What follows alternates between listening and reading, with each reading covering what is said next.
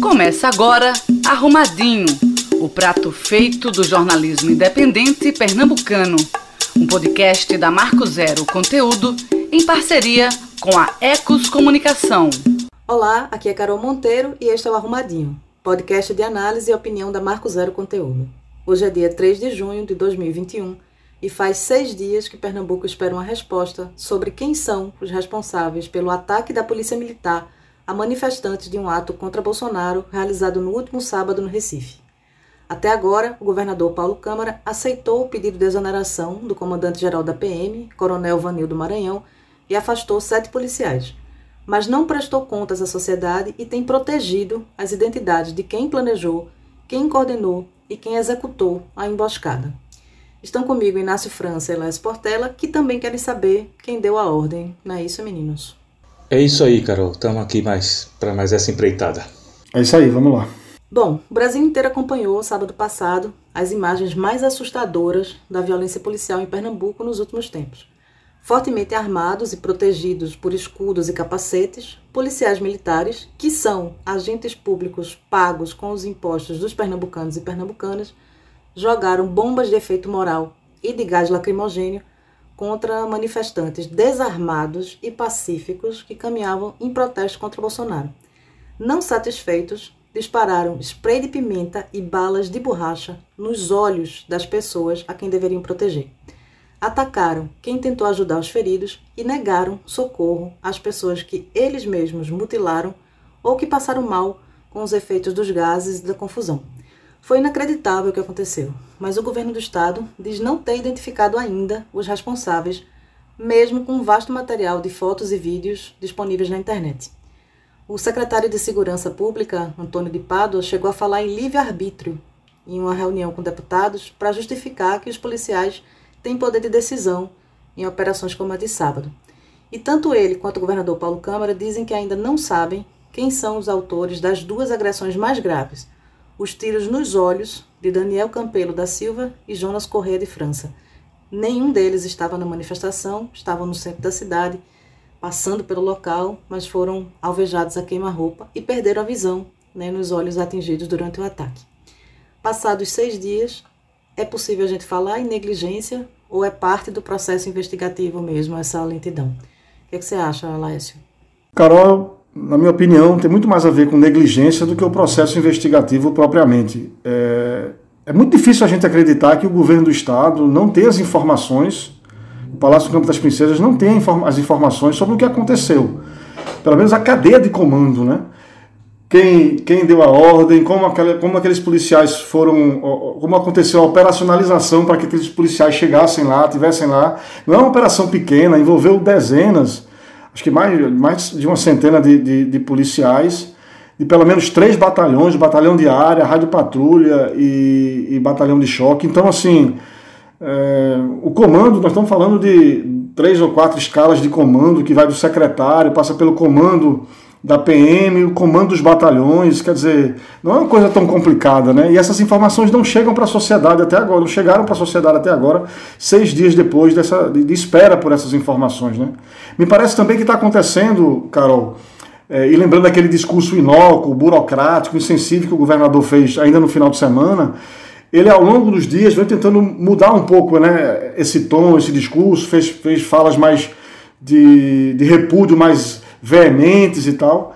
Acho que tem um marco aí, que é aquela entrevista que ele deu na quarta-feira ao vivo à Rede Globo, uma entrevista de 12, 13 minutos. Acho que essa entrevista está muito relacionada com a política de redução de danos. Acho que já é claro para o Palácio Campo das Princesas, o governador, o seu staff, de que erraram. Erraram na comunicação, erraram na maneira de, de se comunicar com a sociedade logo após o, o que ocorreu, o ataque que aconteceu da Polícia Militar, e agora estão na política de redução de danos. Mas as perguntas continuam no ar, tem perguntas é, importantes que precisam ser respondidas e me parece que o governo e o governador já têm essas respostas. Né? Confirmou que o, havia um monitoramento de toda a passeata, de toda a manifestação, que a manifestação era pacífica. Se havia esse monitoramento, o secretário de Defesa Social estava na central de monitoramento, por que não tomou? Se ele não sabia, não deu o comando, por que ele não mandou interromper quando, quando viu na, na, nas câmaras, nos monitores, aquilo que estava acontecendo. Então, é, são perguntas que a sociedade toda está se fazendo e que não tivemos respostas passados seis dias. E me parece que há agora uma política de redução de danos. Essa entrevista mostrou isso. Me parece que ali havia um desconforto muito grande do governador estar dando aquela entrevista. Eu acho que essa foi a pior crise do governo de Paulo Câmara até aqui, né? Pior crise. E me parece que não sabem lidar com crise, né? Porque a crise exige posicionamento rápido, clareza do que está acontecendo, da gravidade do assunto. A primeira coisa para você começar a tomar as decisões corretas numa crise é reconhecer que você está numa crise. A primeira fala do governador ignorava a situação de crise, né? Como eu disse, uma fala geral, insensível, burocrática. Agora ele está assumindo, tentando assumir uma nova postura, falando aí da, da, que vai dar apoio às famílias das vítimas, é, de que as investigações vão, devem chegar a bom termo, vai dar o amplo direito de defesa, mas não vai admitir que fatos desse tipo voltem a acontecer. É, na, disse na entrevista que era preciso também, eu achei uma coisa um pouco é, dúbia, não entendi direito. Ele disse, reiterou umas três ou quatro vezes que é preciso entender que informações chegaram para as pessoas que tomaram essa decisão. Com base em que informações as pessoas que tomaram a decisão de, de dar o comando para a polícia reagir daquela forma, que informações chegaram para essas pessoas? Bom, é, ele mesmo diz que não, aparentemente não há nenhuma informação que justificasse aquela, aquela violência da polícia. Então, não acho que esse é um ponto que tem que ficar sendo reiterado pelo governador, entendeu? E a gente espera que as, que as, que as investigações sejam aceleradas, especialmente as investigações no âmbito interno. Né? A gente tem hoje três investigações, pelo menos, uma, administra uma investigação administrativa, no âmbito administrativo, interno, que pode, no máximo, chegar na, na, situação de expulsão dos policiais, dos comandantes, lá, quem estava envolvido nos atos, nos atos do sábado. Você tem uma investigação criminal também aí, é, feita pela Polícia Civil, né, que pode, eh, de lesão corporal, ver a situação das agressões a Daniel, a Jonas e as outros, outros, outros militantes que estavam presentes, pessoas que estavam presentes também na, na, na manifestação, a violência contra a vereadora Liana Cine também, nesse inquérito é, criminal, e a gente tem um inquérito civil movido ali, movido pelo Ministério Público é, de Pernambuco, pelo promotor Welter Conde, é, que aí também investiga do ponto de vista civil né, o que aconteceu, e aí com um objetivo muito, muito claro, o promotor já disse isso, que é de reunir provas que apontem para a necessidade de readequação da formação e melhor treinamento aos policiais no uso dos instrumentos, né, de, desse potencial, de menor potencial ofensivo, para que não causem, que eventos desse tipo não voltem a acontecer. Então a gente tem essas investigações. Agora, veja, eu queria, eu queria é, para terminar minha fala inicial aqui, é, lembrar um episódio que acabou sendo o episódio que gerou a demissão, a exoneração do coronel Vanildo Maranhão, do comando da Polícia Militar, que foi uma postagem que foi feita pelo Batalhão de Choque na, na terça-feira. Essa postagem ficou 29 minutos no ar. Eu e Inácio, aqui, colega aqui do Arrumadinho, tivemos acesso a esse material. Foi, é, foi feita no Ô Laércio, foi feita no site, no, no perfil oficial da PMPE, não só no Batalhão de Choque. E é uma postagem exaltando o Batalhão de Choque, quer dizer, três dias depois de tudo que a gente viu na TV, de tudo que a gente viu nos vídeos, nas redes sociais, das agressões absurdas, covardes da Polícia Militar, vi um, uma postagem no, no, na página oficial, no Instagram oficial da Polícia Militar, e que falava, a postagem chamava assim, Batalhão de Choque, a vanguarda da PMPE. Dizendo que vanguarda, aí entre aspas, vanguarda significa literalmente a guarda avançada ou parte frontal de um exército. Denominação que cabe bem à tropa de choque da Polícia Militar de Pernambuco, dizendo que era uma tropa de, especializada, uma tropa de elite. É, é, é absurdo que, que, né, que saia uma, uma publicação desse tipo na página oficial da Polícia Militar de Pernambuco, três dias depois do que a gente, do que a gente viu acontecer. Essa postagem ficou só 29 minutos, foi mandada ser retirada, irritou bastante o governador, e daí veio a decisão de tirar, de, de, de foi, digamos assim, um estopim para a retirada do, do comandante é, Vanildo Maranhão. E aí assume no lugar dele José Roberto Santana, que é um coronel que também vai ter que responder, vai ter que dar depoimento né, é, é, no inquérito civil está sendo é, tocado pela sétima promotoria aqui da capital, que é para investigar os fatos que aconteceram, porque o José Roberto Santana era o comandante, o diretor, na verdade, da diretoria de planejamento operacional, ou seja, está nessa cadeia de comando, essa possível cadeia de comando que pode ter levado àquela ação do batalhão de choque. Então também vai ter que prestar esclarecimentos à Polícia Civil, a, a, ao Ministério Público, desculpe, é, de Pernambuco. Então são fatos gravíssimos que estão acontecendo. Me parece é, que, que há agora uma política de redução de danos, mas a sociedade não vai parar de cobrar as explicações e as devidas exposições, punições ao governo do Estado. É, quem acompanha o Arrumadinho é, talvez saiba que a gente fez um episódio extra, né, especial, no, no domingo, dia 31, no calor ainda do momento do que tinha acontecido no dia anterior, tratamos de algumas dessas questões e desde então a gente vem se perguntando quem deu a ordem, quem deu a ordem, quem comandou, mas parece que tem outras perguntas importantes a serem feitas também, né, Inácio? Sim, Carol. É, há outras perguntas a serem feitas, outras perguntas importantes a serem feitas. Sete delas nós fizemos para a Secretaria de Defesa Social e para a Secretaria de Imprensa, que dá assessoria direta ao governador. É, não houve respostas a nenhuma dessas perguntas. Na verdade, eles não responderam nem ao e-mail, né?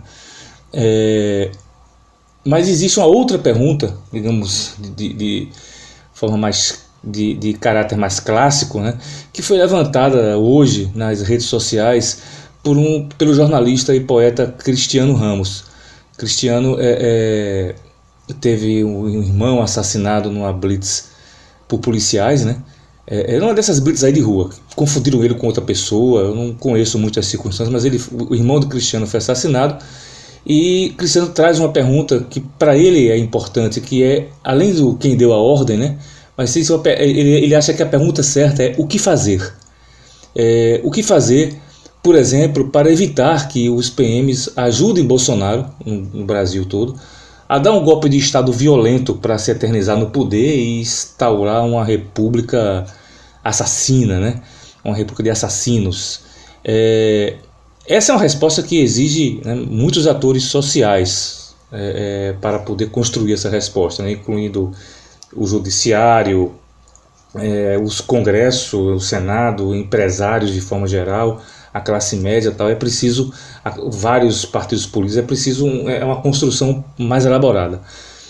E o que fazer para uma, sob uma outra circunstância? O que fazer para que a PM se torne realmente uma instituição a serviço da democracia, uma instituição cidadã?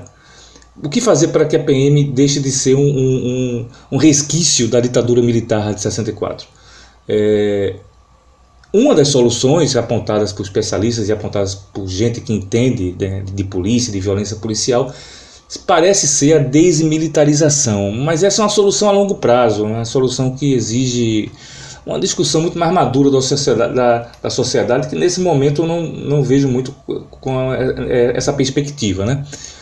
Porém, há, há coisas que podem ser feitas pelos governadores democratas, por governos democratas, seja de esquerda ou não. É, e isso tem a ver com o treinamento que essas polícias recebem. É, nesses dias aí, depois do, depois do ataque da PM no sábado, eu andei conversando com algumas pessoas, andei conversando com um tenente-coronel da reserva da Polícia Militar de Pernambuco, andei conversando com, com um coronel da, é, um coronel da ativa, né, da Polícia Militar, e com soldados e sargentos é, que, se de, que se designam, que se auto-intitulam antifascistas.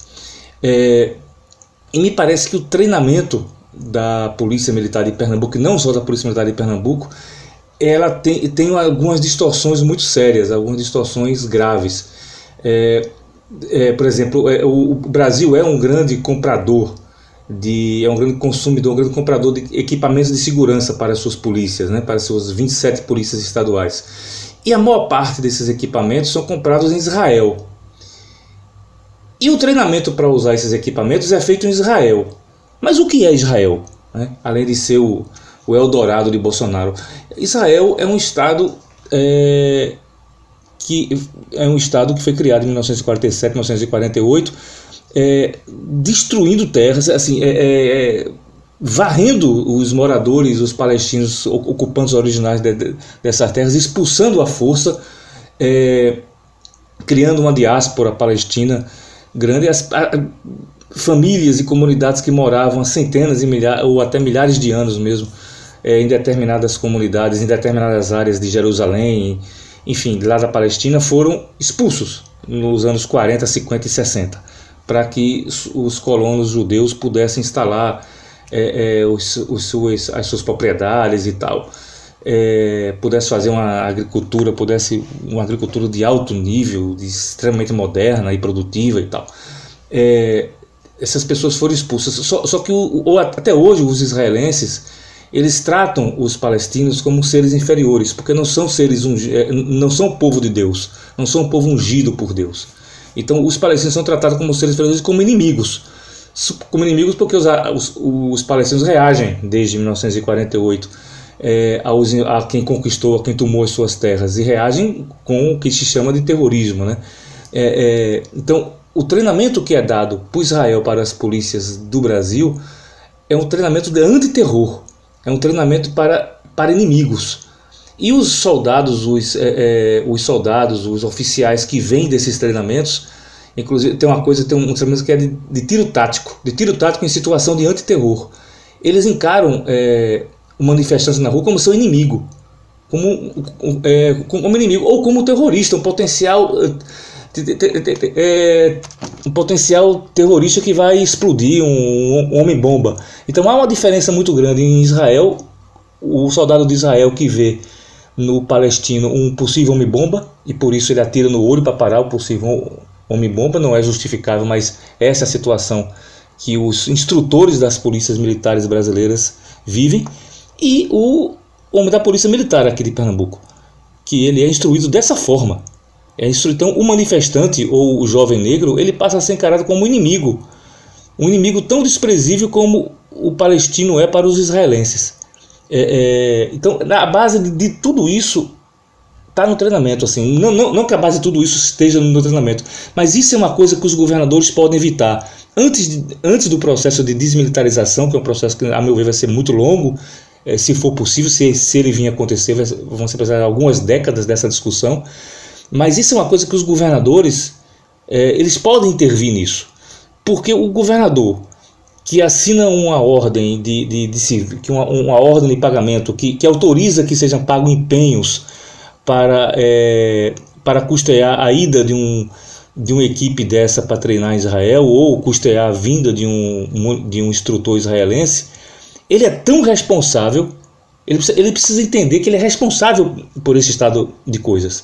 É preciso se é preciso se mudar esse roteiro, mesmo que se compre os equipamentos de Israel, mas que se treine, por exemplo, os brasileiros, os policiais, policiais brasileiros em Los Angeles, que era uma das polícias mais racistas dos Estados Unidos, protagonista de vários de vários ataques a negros que resultaram em, em muita manifestação nos anos 80 e 90, é, mas que há 20 anos passa por um processo de é, reconstrução e de, e de readequação. Ou que sejam treinados em Nova York, pelo mesmo, mesmo motivo da de Los Angeles, ou que sejam treinados lá na Alemanha, ou que sejam treinados na Inglaterra, mas não em Israel. Bom, Inácio, é importante essa, essa observação que você faz sobre a questão do treinamento tático né, e estratégico dos policiais militares. Mas tem um outro aspecto também que eu acho que vale a pena aprofundar nessa investigação, e a gente falou isso no episódio extra do Arrumadinho. Essa não pode ser uma investigação administrativa, essa não pode ser uma investigação apenas burocrática e protocolar, e ela tem que mergulhar sobre coisas importantes, como a motivação ideológica dos policiais que fizeram o que fizeram. Né? A gente deu uma matéria segunda-feira na Marco Zero mostrando as postagens de perfis não oficiais de batalhões da polícia, exaltando é, a ação dos policiais, com fotos, inclusive, do momento né, da, da ação. E na localização do Instagram tinha Rocan combatendo o comunismo, né, e depois essas postagens foram excluídas. Depois que elas começaram a circular, essas postagens foram excluídas. E existia ali claramente uma motivação ideológica que precisa ser investigada. E aí eu me lembrei de uma notícia que eu já tinha lido há um tempo, e fui procurar na internet informações sobre ela, né, para confirmar, e realmente em 2019, né, em setembro de 2019, o suposto filósofo, o suposto guru, né, Olavo de Carvalho, é, franqueou, né, ofereceu gratuitamente o curso online de filosofia dele para todos os policiais militares do país. Então ele fez esse anúncio de que o curso, que de filosofia não tem nada, é na verdade um charlatanismo gigante e, e, machismo, misoginia e palavrões, que é basicamente o conteúdo que ele dá nesse curso, e ele estava oferecendo curso gratuito à Polícia Militar. Na época, o vereador do Rio de Janeiro, Carlos Bolsonaro, né, filho do presidente, o Carluxo, comemorou né, a, a estratégia do professor Olavo, e ele dizia assim no seu Twitter que era uma excelente estratégia para que as forças de segurança pública possam se dispor a aprender mais sobre a cultura esquerdista maléfica que nos cerca. Eu estou lendo aqui o tweet dele à época, e ele diz assim, que para os derrotados sobra apenas o choro interminável. Né? Então, assim, um pouco mais para frente tem uma outra entrevista de Lobão ao programa Roda Viva. Lobão está longe de ser uma fonte né, segura que se leve a sério, mas ele novamente volta a falar sobre esse assunto e ele diz que Olavo de Carvalho deu cursos para toda a Polícia Militar do Brasil. Né? Então, eu acho que isso precisa fazer parte também dessa investigação, isso precisa também saber qual a motivação ideológica, que inimigos eram aqueles que os policiais que estavam na rua no sábado estavam querendo combater, é, e também não só quem, quem deu a ordem, mas o que motivou, né? o que faz uma pessoa atirar no olho de outra pessoa desarmada que simplesmente estava passando no local por onde você estava. Né? Eu sempre me assusto muito com essa coisa do tiro de bala de borracha no olho, porque o sujeito tem uma arma com uma bala de borracha, ou seja, é feita para supostamente não matar. E o policial escolhe o, lugar, a parte do corpo que ele vai provocar o maior dano. Isso é de uma crueldade sem fim. Né? Isso é praticamente um crime de ódio. Quando você escolhe mirar no olho de uma pessoa, é, imaginando que aquela é a região mais sensível para levar uma bala de borracha, sabendo que vai provocar a cegueira, sabendo que vai provocar um dano permanente, é um crime de ódio. Né? Então, que eu acho que tão importante né, quanto quem deu a ordem e o que fazer, que é uma pergunta muito boa também, é qual a motivação ideológica daqueles policiais em particular e que tipo de ideologia, que tipo de é, espírito né, está animando e motivando as polícias militares de todo o Brasil. Preciso que se faça isso sob pena desse episódio que aconteceu aqui no Recife ser apenas né, o ovo da serpente de um problema muito sério que a gente vai enfrentar né, daqui para frente, com vistas, obviamente, a tumultuar as eleições de 2022. Então, assim, não pode realmente ser tratado como um episódio de livre-arbítrio, não pode ser tratado como um episódio isolado, e isso está muito provavelmente conectado com uma série de outras coisas muito sombrias né, que estão sendo organizadas no Brasil há muito tempo. Né, porque se as polícias militares estão sendo treinadas ideologicamente né, desde 2019 ou antes disso, a gente está vendo os resultados começarem a aparecer. Né? Arrumadinho, seu prato feito de opinião e análise das notícias mais importantes da semana, pela equipe da Marco Zero Conteúdo. Bom, então vamos agora para o segundo bloco do Arrumadinho, que a gente vai falar sobre outra tragédia recifense, que é a morte do menino Miguel, de apenas seis anos. Ele caiu do nono andar em uma das torres gêmeas no Cais de Santa Rita. Miguel morreu no dia 2 de junho do ano passado, depois de ter sido abandonado no elevador do prédio por Sari Corte Real, patroa da mãe dele, Mirtes Renata, que na hora da queda passeava com os cachorros de Sari. Mirtes hoje é estudante de direito e ativista por justiça para Miguel e se tornou um símbolo na luta contra o descaso, o racismo, o classismo e a injustiça que condenaram uma mãe a viver sem seu único filho pelo resto da vida dela. Aliás, essa era a frase que estava ontem na camiseta que Mirtes Renata usava num ato pedindo justiça para Miguel em frente ao local onde o menino morreu.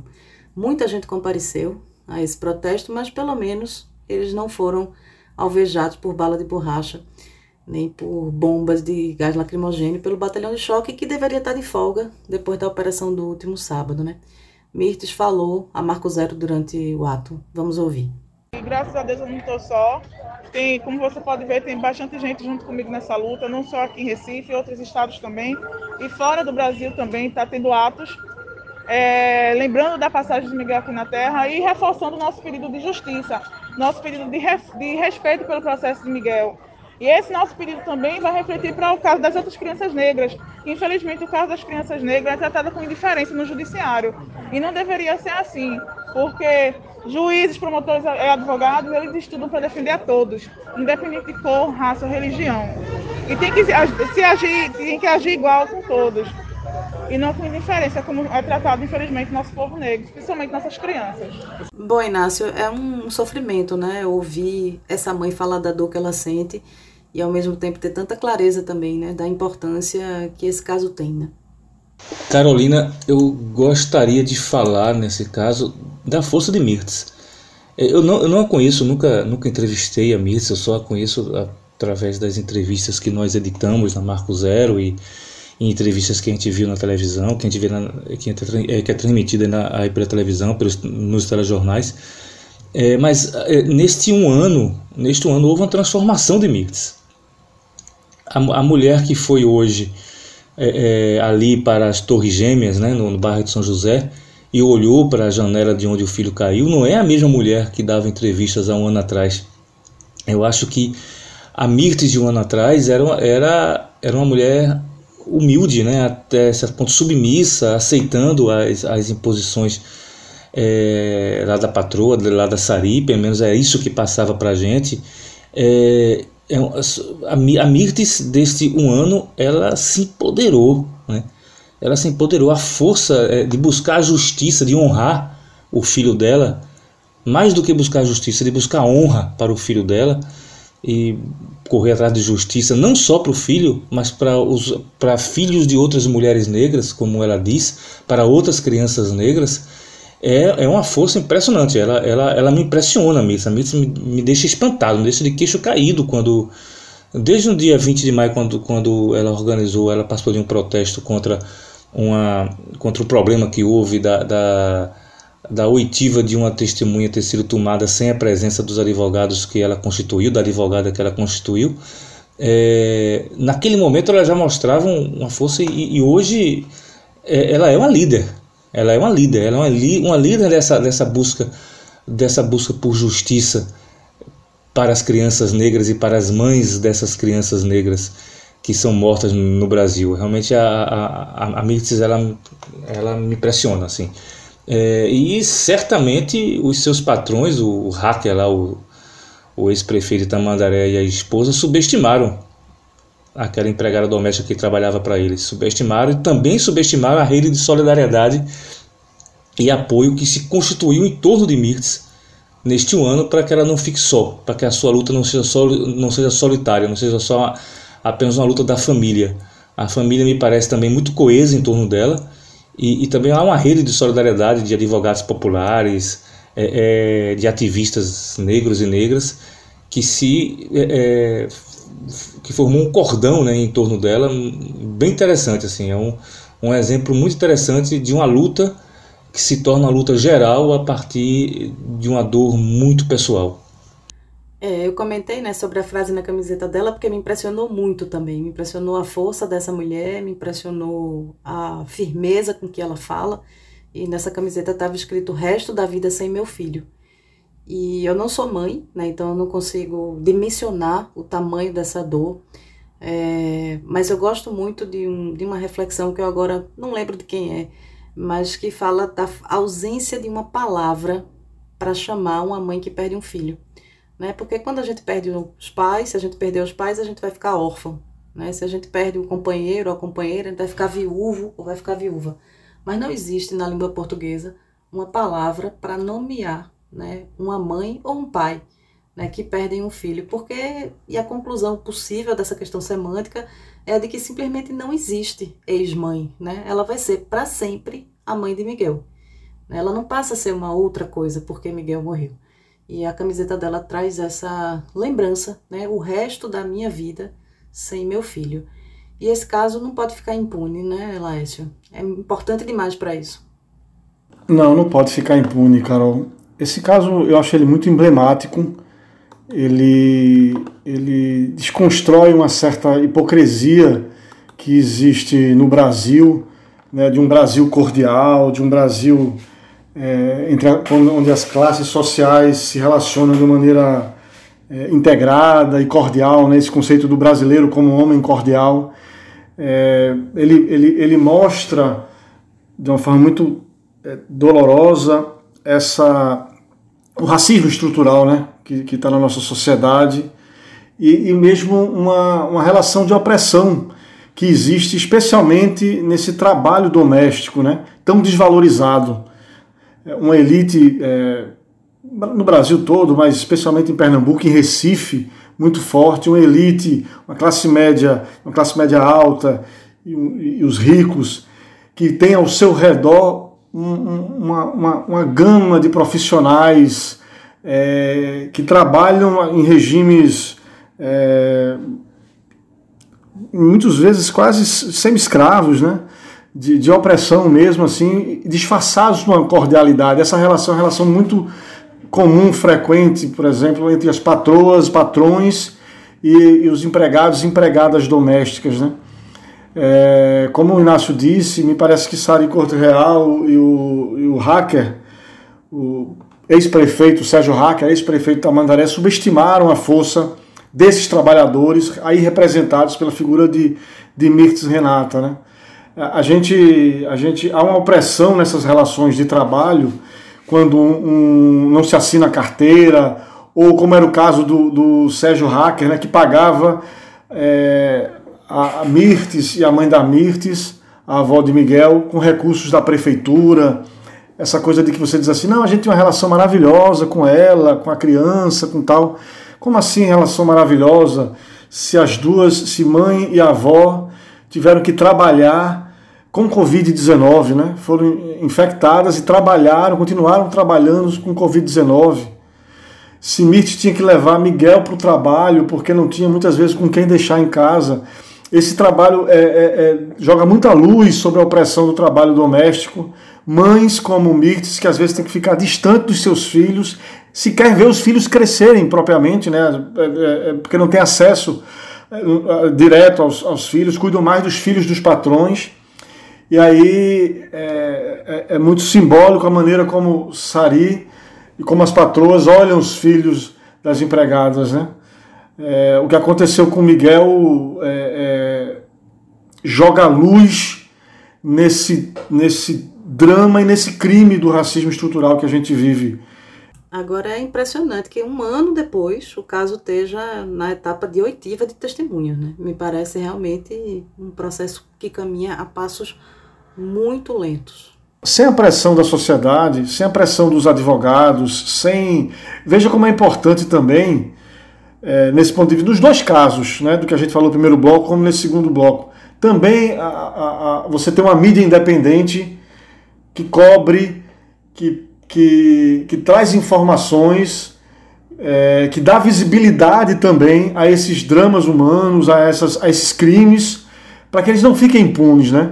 A gente tem, vive num estado que, que a imprensa muitas vezes se cala, não olha para essas situações. E é importante a gente ter uma mídia independente Aqui eu estou fazendo, eh, não é uma autorreferência só, existem em vários estados várias outras mídias independentes no Brasil, esse movimento está crescendo, que jogue luz também sobre essas, essas situações, essas, esses crimes, para que eles não se perpetuem e, e, e, que haja, de fato, ao fim das investigações, a punição aos culpados. Né? Bom, e a gente segue agora para o cardápio da semana, né, que é um quadro do Arrumadinho, em que a gente escolhe uma notícia boa e uma notícia ruim. Essa semana quem montou o cardápio foi Laes Portela. Ouça agora o cardápio da semana. Bom, Carol, a minha notícia ruim é o PL 1010 de 2020, foi apresentado pelas co-deputadas juntas na Assembleia Legislativa no ano passado, e é um, um projeto de lei que suspende os mandados de reintegração de posse, despejos e remoções judiciais ou extrajudiciais durante a situação de emergência de saúde pública no Estado. Passaram-se 13 meses e só depois de 13 meses é que esse PL tão importante foi colocado para avaliação, para apreciação e votação na Comissão de Constituição, eh, Legislação e Justiça da, da Alep. Isso no começo de maio. Bom, passou-se todo o mês de maio com pedido de vistas de, de deputados, é, apresentação de, de, de, de, emendas e tal, e, e, não se votou, não se aprovou, não se, não se encaminhou. Havia uma expectativa de que essa semana a Comissão de Constituição e Justiça finalmente aprovasse o projeto, ele passasse pela Comissão de Administração Pública e de Saúde e fosse ao plenário em duas votações nessa quinta-feira é, para ser depois para ir depois da sanção do governador. Isso não aconteceu, é, sequer foi colocado em pauta, então continua é, sendo validadas, valendo aí as, as, os despejos e remoções judiciais em, plena, em pleno período de pandemia. A notícia boa, eu tive muita dificuldade desde ontem que eu estou lendo jornais, lendo na internet, procurando os sites, eu não achei nenhuma notícia boa. Eu estava preparado para vir hoje para o programa e dizer assim, ó, não tive notícia boa, não tem, não achei, não, não sei dizer. Quando na quarta noite é, vi a informação aqui de que a Prefeitura do Recife começou a liberar a vacinação é, para as pessoas é, de 50 anos para cima. E aí essa é uma notícia boa para todos os que têm 50 anos para cima e para esse humilde jornalista aqui que vos fala, que também tem cinquentinha e que finalmente vai poder se vacinar. E Inácio, vai poder se vacinar? Vou, eu tenho mais de 50. eu não poderia me vacinar agora, tenho menos de 50, mas já estou vacinada porque sou hipertensa, então teremos a partir do próximo, na próxima semana teremos um episódio especial de Arrumadinho só com jornalistas vacinados. Isso aí já é uma, é uma grande vitória.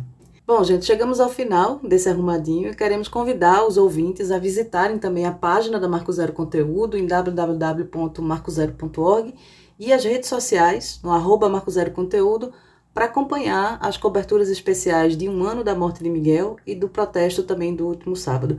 E se puder, apoie a Marco Zero Conteúdo no link Assine e fortaleça o jornalismo independente pernambucano.